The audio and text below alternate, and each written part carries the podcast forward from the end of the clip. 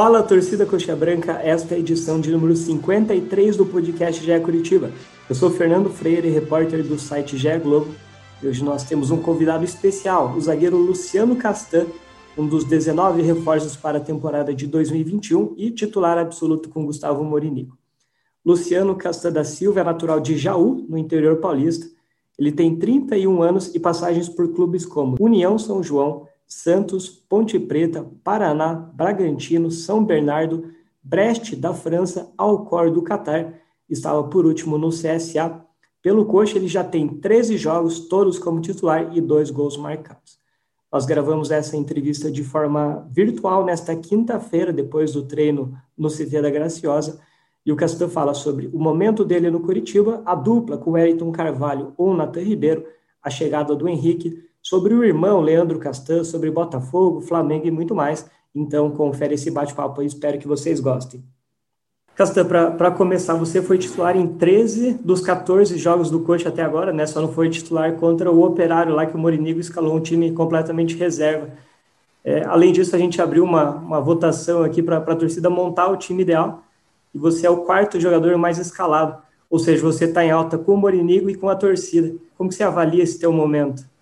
É o, um momento bom. Eu, eu trabalho bastante diariamente, né, para ser melhor a cada dia, para ir me superando e para ir melhorando a cada treinamento, para fazer grandes apresentações, né. E meu trabalho aqui, graças a Deus, está tá sendo bom. Estou podendo ajudar a equipe. É, tenho a confiança do, do treinador, dos meus companheiros. E isso é um trabalho diário, né? É, não tem como se acomodar, é apenas o começo ainda, tem muita coisa pela frente e eu espero evoluir muito ainda com essa camisa e fazer grandes apresentações. É, até pela eliminação né, do Coxa no estadual, vários jogadores acabaram sofrendo críticas ali. O Wellington Carvalho, que foi teu, teu companheiro de zaga, o Romário ali, principalmente na reta final, o Vagninho, né, o Vagninho ainda sofrendo críticas. É, como que é para você, por exemplo, no caso específico do Wellington Carvalho, ter que ajudar ele emocionalmente ali para ele não se abalar com essas críticas, tentar dar esse apoio para não perder um jogador, né, já que a temporada é longa. Enfim, como que você, como um dos líderes do grupo, como colega do Wellington Carvalho, por exemplo, tenta ajudar para que essa pressão fora de campo não afete esses jogadores?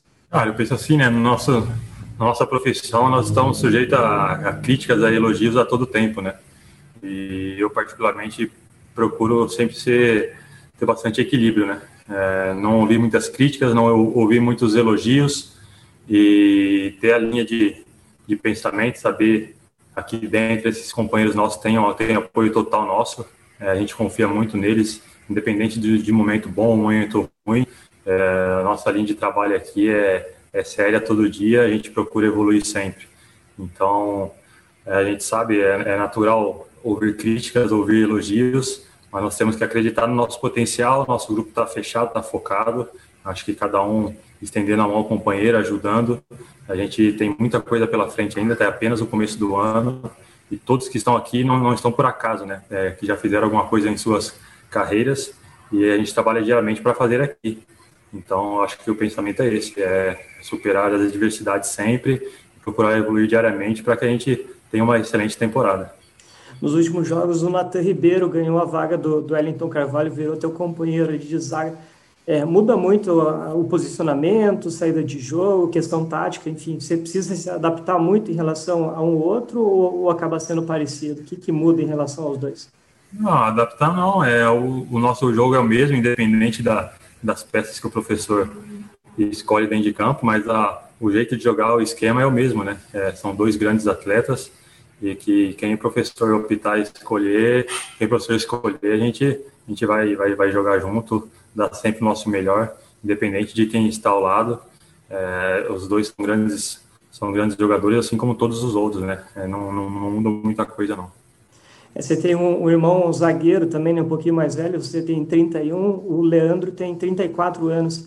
É, você consegue encontrar ele bastante ou só data festiva? E quando vocês sim, quando vocês conversam sobre futebol ou preferem desligar do futebol? É, mais, mais nas férias, né? Nessa vida corrida nossa. É, tem, tem um tempinho que a gente não se vê, mas a gente conversa quase que diariamente alguma coisa. É, é um privilégio ter ele como irmão. É, mas é isso aí, a gente ultimamente tem se visto pouco, né? Por conta da, da correria, das logísticas, né, do, do futebol, mas é um, um, é meu irmão, tenho um carinho enorme por ele a gente sempre está tá se comunicando aí e trocando ideias. E quando vocês conversam, conversam de futebol, pega às vezes dicas, às vezes ele assiste um jogo teu e fala alguma coisa de posicionamento, ou essa fase de dica aí já, já ficou pro passado? Não, ultimamente bem pouco, a gente da, da vida, da família, mas como nós temos a mesma profissão, a gente troca um pouco de ideia, assim, isso é, isso é normal. É, o, o jogo do Coxa contra o Vasco né, vai ser na metade de julho. Eu estava pesquisando, você enfrentou o Leandro Castan só uma vez, né, 0 a 0 até vi a entrevista ali, tua mãe ficou feliz, né? Porque ela falou que se um time tivesse atacando, ia torcer por um filho defendendo, e se tivesse outro time atacando, ia torcer pelo outro filho. No fim, o 0 a 0 acho que foi bom para todo mundo. É, como que vai ser reencontrar ele agora com a camisa do Coxa? Sim, é, teve esse, esse encontro em 2019 aí, resultado 0 a 0 né? Eu, eu, até brinquei depois que quem apenas gostou foi, foram os pais, né? Que a gente estava a ganhar também, eles também. Mas agora vestindo as coisas do Curitiba aqui também. É um, ver que vai ser um momento importante para nós aqui, para ele lá também, é, de, de, ter esse duelo agora aqui e que, e que agora a gente possa vencer. É, na, na estreia o Coxa venceu o Havaí, né? O Havaí bastante modificado ali, com bastante reserva, mas o que importa é que venceu o Botafogo e empatou fora com o Vila Nova. O é, que, que você imagina desse jogo? O que, que o Coxa precisa corrigir em relação ao último jogo? O que precisa manter para conseguir aí já mais uma vitória na Série B. Sim, é, tivemos uma, uma boa estreia no meu ponto de vista, tivemos bastante o controle do jogo, né? Acho que isso foi, foi um diferencial da nossa equipe. A gente conseguiu controlar bem as ações do jogo, é, conseguiu fazer os gols na, na hora certa e conseguir administrar um pouco o resultado, né?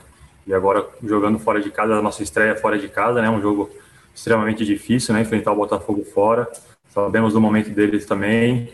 É, sabemos da pressão que, ele, que eles levam também de, de, estar na Série B, mas nós estamos preparados, nosso foco é, é aqui, é o nosso trabalho e a gente espera ir lá no Rio de Janeiro e, e trazer um, um, bom resultado para casa. É, você já teve a, chance de jogar a Série B antes, né? No, no próprio CSA, você, você, jogou na Série B, no Paraná, enfim, você, você tem uma bagagem já de, de Série B. Na estreia, por exemplo, a gente viu o Operário fazer 2 a 0 no Vasco fora de casa e aí, como mandante, levou 5 a 2 do Guarani. É, até tirando como lição, né, outros times, essa oscilação vai ser normal. Como que o coxa precisa fazer para não ter tanto essa oscilação e para, quando perder, não se abalar tanto? É, manter, manter o nível, né? É, tivemos essa grande atuação na, na primeira rodada e agora a segunda rodada tem que ser no mínimo a, a mesma atuação, né? tem que procurar evoluir sempre. Não, não pode ter essa oscilação de ganhar um jogo e perder outro, de ter uma atuação boa no, no próximo jogo já, já cair o rendimento. Tem que tentar manter sempre esse, esse nível, essa constância dentro da competição, competição longa, é apenas do início, mas nós, não só eu, como todo o nosso grupo é bastante experiente para isso, tem essa, essa mentalidade também, e a gente está procurando isso nas conversas diariamente, nos treinamentos, de ter essa constância, de, de procurar evoluir sempre, para que nós possamos ter um início muito forte, porque lá na frente a, esse início aqui pode fazer diferença, né? Eu, como você disse, ano passado, por um começo muito mal, nós sofremos na frente, né? Foi difícil fazer ter a recuperação dentro do campeonato e quando chegou no final, esse início fez diferença, né? Então a gente procura agora ter um início bom de, de campeonato para que lá na frente é, esse início seja importante e seja válido para o nosso acesso. Eu ia até perguntar sobre isso, né? O CSA terminou com três pontos só atrás do, do quarto colocado, né? Por pouquinho não, não conseguiu acesso. É, em passagens por outros clubes, você conseguiu algum acesso para a Série A disputando né, a, a, Série B do brasileiro? Não, não, não tenho nenhum, nenhum acesso na carreira ainda. É, a do ano passado foi aqui que passou mais perto também. E foi por pouco, né? Ficou com aquele gostinho. E agora esse ano aqui trabalhar trabalhar forte para que, que venha com, com essa camisa agora. Antes de mudar de assunto, em relação ao, ao elenco do Coxa, é, tem o, o, zagueiro Henrique agora chegando, é um jogador super experiente também, né? o Coxa tem vários jogadores experientes, é, vários torcedores já estão colocando o Henrique como, como titular. O é, que, que você pode falar sobre a qualidade do Henrique? Imagino que você tenha acompanhado, porque é um jogador que, que atuou em grandes clubes, Corinthians, Fluminense.